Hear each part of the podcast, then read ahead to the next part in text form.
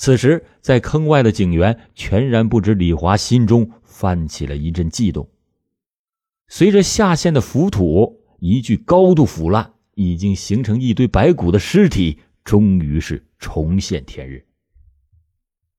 根据死刑犯张德月的供述，塔斯海垦区警方在掩埋尸体的引水渠里深挖了一点六米，找到了一具女尸。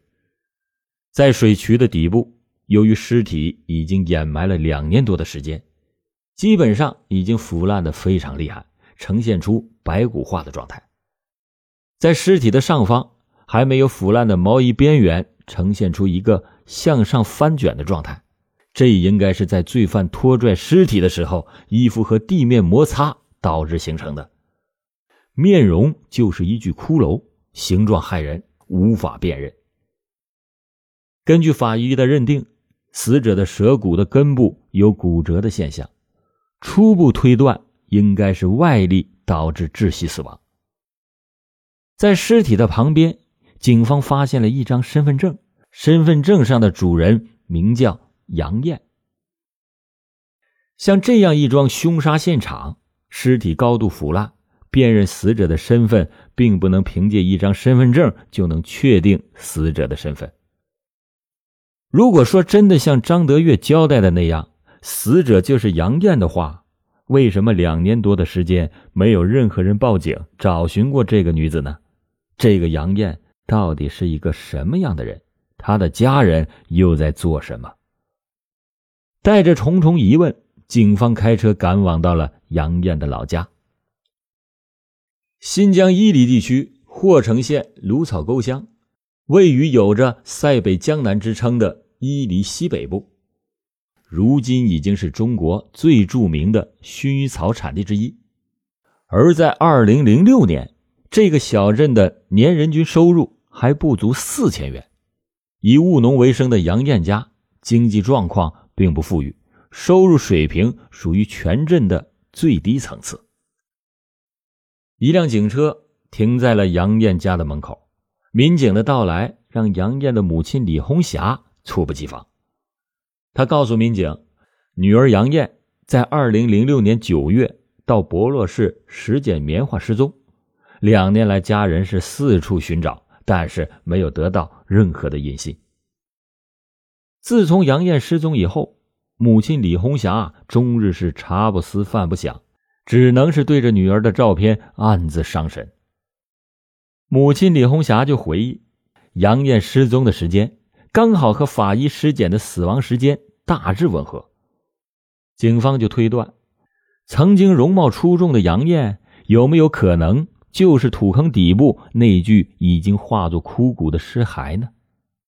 办案民警提取了李红霞的血液样本，准备前往公安部物证鉴定中心送检，和那具疑似杨艳的尸骸做 DNA 比对。确认尸源。由于当年办案条件的限制，第五师公安局并没有保存尸体的地方。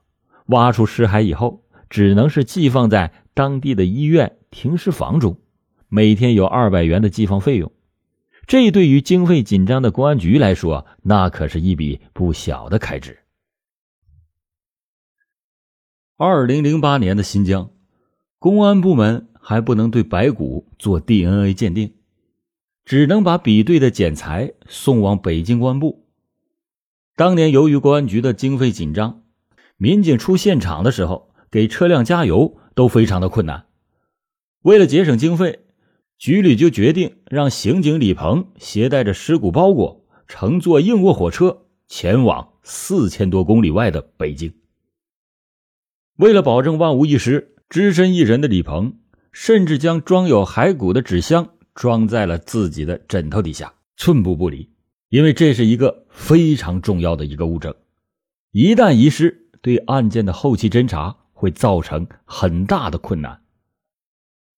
就在李鹏把无名尸源送往北京做 DNA 鉴定的同时，另一组侦查人员对死刑犯张德月进行了详细的询问。按照法律规定。死刑犯张德月既然要立功赎罪，就必须如实交代他所知道的涉案内容。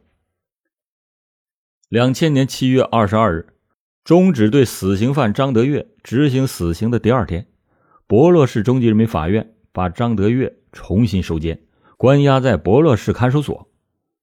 对于许多民警来说，张德月得以侥幸存活，让他们心情十分的复杂。老百姓有句话叫“杀人偿命”，张德月既然杀了人，理应该偿命，这是天经地义的事情。按照我国刑事诉讼法的相关规定，他在临死前揭发重大犯罪事实或者是其他重大立功表现，就能够免去一死。法律给他提供了一次戴罪立功、重新做人的机会。比民警更不能接受这一切的，还有被张德月杀害的史新进的家人。原本一直等待着张德月被执行死刑的消息。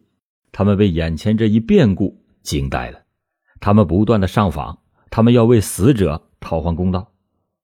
一时间，各种议论纷至沓来，公安部门面临着死者家属和来自社会上的种种责难，他们必须尽快的破案，给死者家属一个交代。此时，办案民警更想知道，究竟是谁害了那名埋在地下的那名女子。如此不可告人的秘密，死刑犯张德月为什么知道的那么清楚？自刑场回到看守所，死里逃生的张德月一直是努力的配合着警方的审讯工作。为了能够立功赎罪，他把所知道的案情经过非常详细的向警员们描述出来。据张德月交代，二零零六年九月。八十九团十连的一名叫阿杰的蒙古族青年，把死者杨艳杀了以后，胁迫张德月两个人一起把尸体掩埋。二零零六年九月，死者杨艳是受雇于张德月的哥哥张德年，在张德年的棉花地里拾棉花，与蒙古族青年阿杰是正在谈恋爱的关系。同年十月末的一天。阿杰告诉张德月，自己失手杀死了杨艳，尸体就埋在了八十九团砂石料厂的一处废弃的砂石坑里边。阿杰就胁迫张德月，让他帮助移尸掩埋。起初张德月不肯，阿杰就用刀子胁迫他，不同意就要他的性命。张德月是被逼无奈，和阿杰一道把杨艳的尸体转移到棉田附近的渠道。挖坑掩埋。不日，在北京焦急等待公安部结论的李鹏，终于拿到了无名女尸的 DNA 比对报告。公安部的工作人员一看李鹏是从新疆千里迢迢来的，知道事情紧急，不能耽搁，就一路绿灯，很快的就把送检的血样、尸骨的 DNA 做了出来。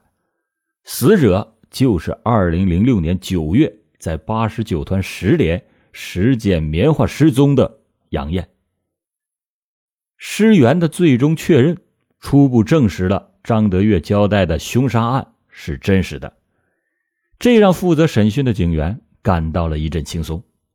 大家相信，依靠张德月的供述，很快就会使案情水落石出，逍遥法外的凶犯很快就会被逮捕，并且绳之以法。这是一支季节性的劳务大军，每年的八月下旬，来自甘肃、河南、宁夏、四川等省份的奔赴新疆各地广袤的棉田。这支浩浩荡荡的队伍中，百分之八十的成员年龄都在十八到五十岁的农村妇女。他们利用夏秋之间短短七十天相对农闲的时间，来到新疆拾捡棉花。挣得了一份丰厚的劳动收入。他们在创造了巨大的劳务经济效益的同时，也解决了新疆劳动力的紧缺问题。而在当年，被害人杨艳就是这样在石棉大军中的一员。而在当年，被害人杨艳就是这数百万石棉大军中的一员。工作之余，由于缺少相应的娱乐方式。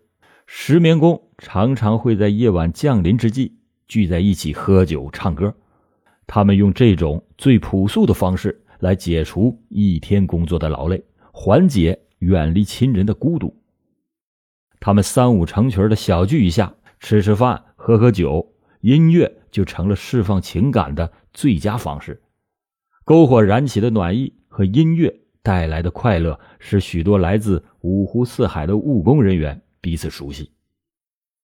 也正是在这个时候，喜爱音乐、弹得一手好吉他的蒙古族青年阿杰，用一曲曲欢快的曲子赢得了石花姑娘杨艳的爱慕。阿杰和杨艳这样就走在了一起。死刑犯张德月向办案民警供述了阿杰和杨艳的一段缠绵悱恻的情感经历。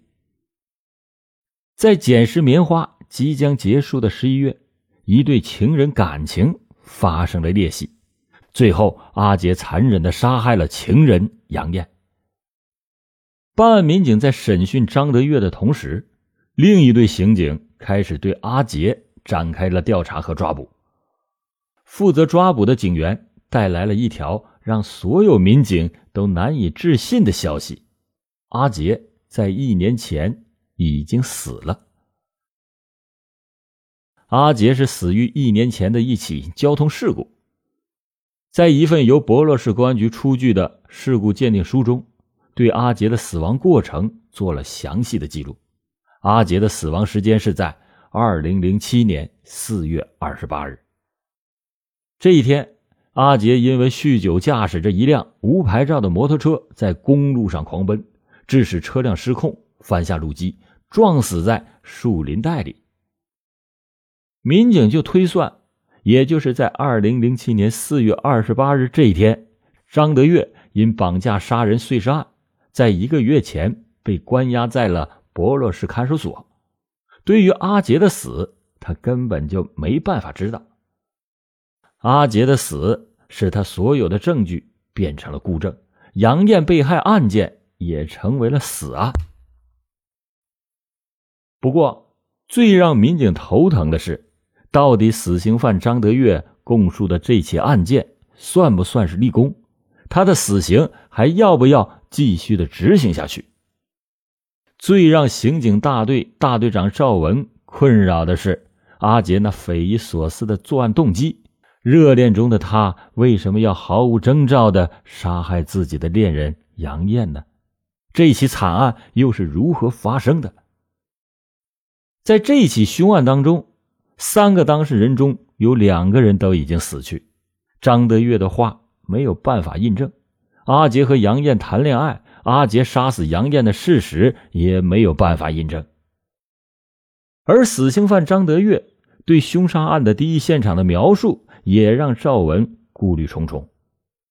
在八十九团郊外的一间废弃的民房里，赵文曾经带领队员勘察过这个现场，但是案发已经过去了整整两年，赵文在这里没有提取到什么有价值的物证。更让赵文感到疑惑的是，埋尸的地点似乎也不太合理。根据张德月的供述，阿杰是先把杨艳的尸体埋在了砂石料厂废弃的沙石坑中，因为戈壁滩太硬难以挖掘，杨艳的半条腿露在了外面。之后，阿杰不得不找来了好朋友张德月，两个人才把杨艳的尸体移到了棉花地里重新掩埋。民警就分析，根据当地的地质结构采样，死刑犯张德月供述的阿杰最初掩埋杨艳的地方和最后掩埋杨艳的地方都是戈壁地质，坚硬程度极为的相似。